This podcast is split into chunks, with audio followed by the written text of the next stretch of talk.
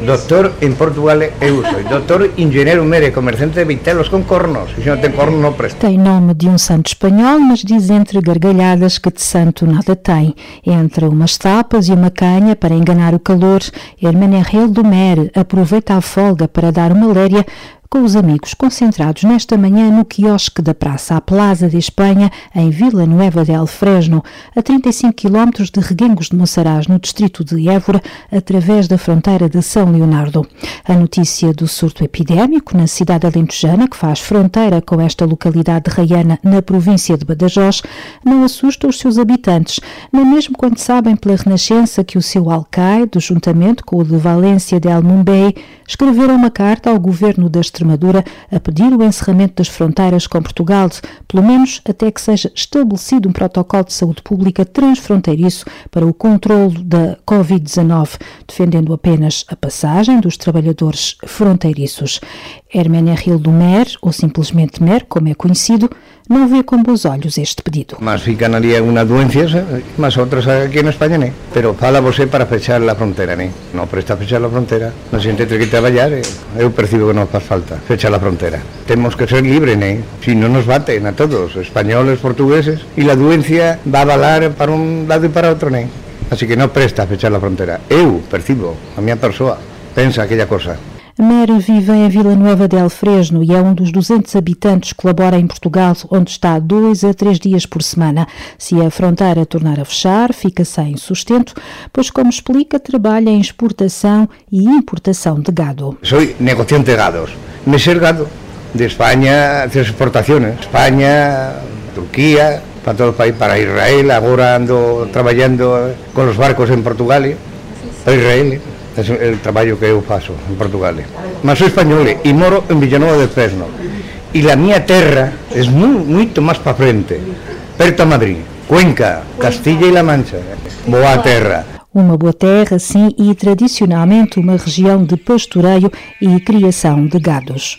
Se pela raia espanhola nem todos partilham da iniciativa dos alcaides, em Portugal, a cerca de 30 quilómetros, em São Pedro do Corval, a notícia chegou com alguma surpresa. E já se soou também agora na, na, comunicação social que eles queriam novamente fechar a fronteira porque Vila Nova del Fresno e outra comunidade que é a Valência del Momboi também estão com um bocado de receio aqui de ter aparecido o surdo aqui, pronto, o pé de nós. Mário Cardoso, de 42 anos, é casado com Dora Tavares, de 44. Há cinco anos deixou a profissão de eletricista para se juntar à mulher na Olaria Tavares. É um negócio que o pai começou e ao qual a filha dá continuidade desde os 14 anos por vocação. Com cerca de duas dezenas de olarias, São Pedro do Corval mantém o estatuto de maior centro oleiro do país e um dos maiores da Península Ibérica. Os efeitos da pandemia, que a todos trocou as voltas, também se fizeram sentir nesta pequena localidade alentejana, abraço já depois do desconfinamento, com o surto logo ali ao lado, a meia dúzia de quilómetros, na sede do Conselho. Tem sido um bocadinho complicado, muito complicado, muito complicado. Os turistas afastaram completamente e nós vivemos também muito do turismo e também fazemos para lojas e as lojas também decaíram, né, porque também não, não, não abriram e vamos indo um dia de cada vez. Um dia de cada vez, até porque o casal tem dois filhos menores e foi necessário tirar tempo à sua atividade para acompanhar as crianças nas aulas online. Apesar das dificuldades, enfrentam a crise com a tranquilidade e o foco em 2021. Pensamos um, um dia de cada vez, mas também no, no, futuro. O nosso objetivo é trabalharmos este ano e, e esperarmos que para o ano consigamos recuperar o que não vendemos este ano e vender o ano passado, o ano que vem. Tentar recuperar num ano, fazer dois. É o plano 2 em 1 de Mário Cardoso, com plena consciência de que vai ser um ano de muita labuta para tentar compensar os prejuízos, nesta altura, na Olaria Tavares, ainda não contabilizados. Há em São Pedro do Corval as dificuldades enfrentam-se com trabalho. Dora Tavares acredita que tudo vai correr bem assim todos saibam contribuir para isso. Sim, a palavra esperança está sempre presente. E se todos nós tivermos os devidos cuidados de higiene, não sei que acho que o país podia continuar, mas todos tínhamos de ter a segurança de usar as máscaras, lavar as mãos, eu acho que assim que se conseguia. Agora, há quem não use, há quem não tenha esses cuidados. O comportamento das pessoas é efetivamente imprevisível e a resolução de um qualquer problema de saúde pública, como é o caso deste surto, invoca a responsabilidade de cada um de nós, lembra também o Presidente da Câmara Municipal de Reguengos de Monsaraz, José Calisto. O grande segredo da condução de processos de natureza sanitária, de saúde pública, é percebermos que isto é uma responsabilidade de todos. Para bem e para o mal, José Calixto é o rosto da crise sanitária no Conselho, que lidera há pouco mais de uma década, incansável na forma como tem colaborado com as autoridades de saúde, enquanto presidente da CIMAC, a Comunidade Intermunicipal do Alentejo Central, o autarca viu cair-lhe no colo um surto de uma grandeza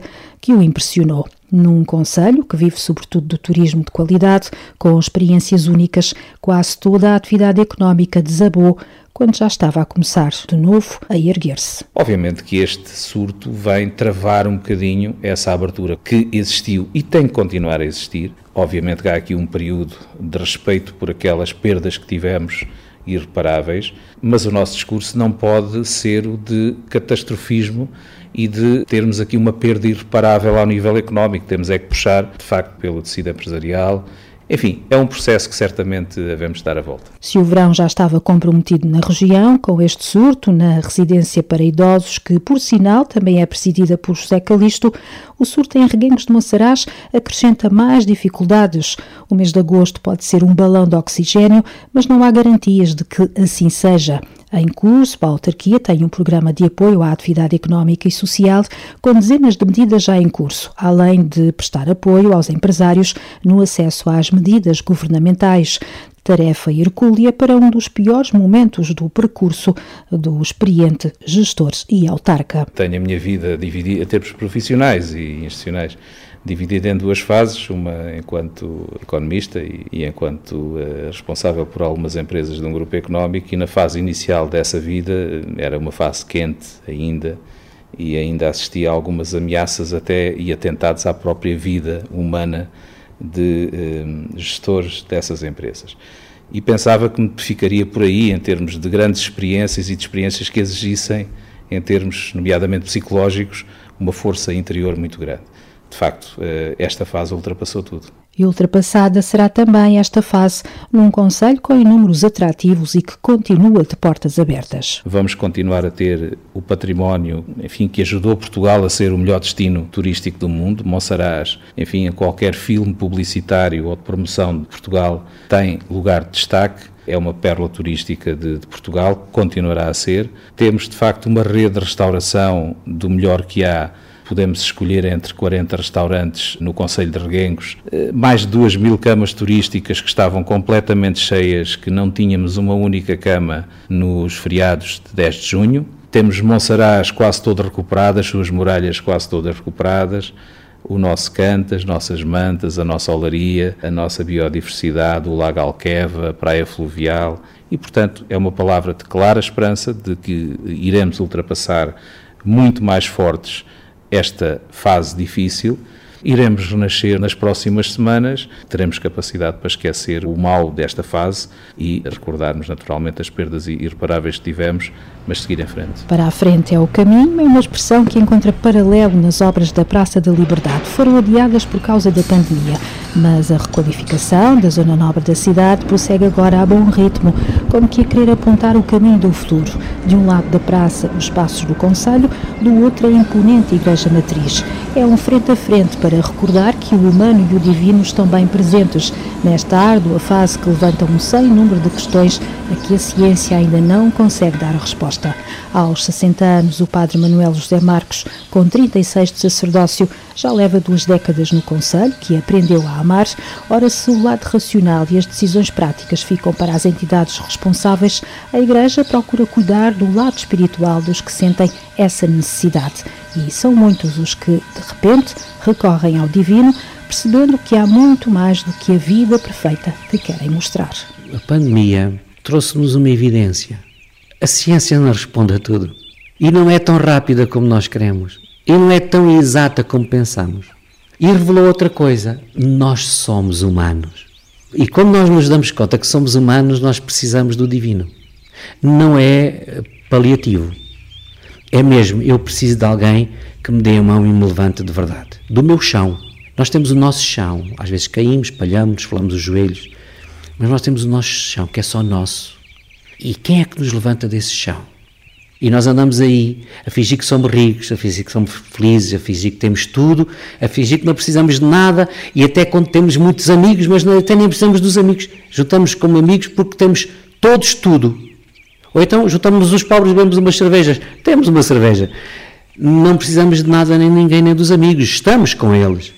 A partir da nossa importância, da nossa sabedoria, da nossa autossuficiência. E agora demos-nos conta que precisamos uns dos outros e precisamos que alguém nos levante por dentro. E isso é muito importante, e esse é o divino, só Deus pode fazer isso, não é? O sacerdote passa agora o dia em contactos telefónicos, procurando chegar ao maior número de pessoas que estão confinadas em casa. Para os habitantes do Conselho Alentejano, mas também para o país, as palavras são de encorajamento. Vale a pena termos um, um, um, um sentimento positivo, não é essas energias positivas, é um sentimento de alegria e de esperança. E quero dizer a todo o país que nós estamos bem, que não pensem que as notícias da televisão que ai, erguemos, não sei o quê. Há pessoas que não querem cá vir fornecer as lojas, há pessoas que não querem que nós levemos os nossos produtos para outros, para outros conceitos. Não tenham medo, nós estamos bem. Temos algumas pessoas doentes. Essas estão confinadas. Nós estamos bem. Podem vir passar férias a Argangos. Não se passa, não há nenhum problema de contágio em Argangos neste momento. Portanto, venham tranquilos. O Alentejo continua a ser uma terra de sol, uma terra de gente boa e acolhedora, e acho que nós todos, com esta eh, vontade de, de vencer, vamos conseguir. Reguengos é uma terra de gente feliz. O otimismo do padre Manuel José Marcos vai ficar tudo bem, a bandeira da esperança na luta contra a Covid-19, que de forma inesperada atingiu parte do coração do Alentejo.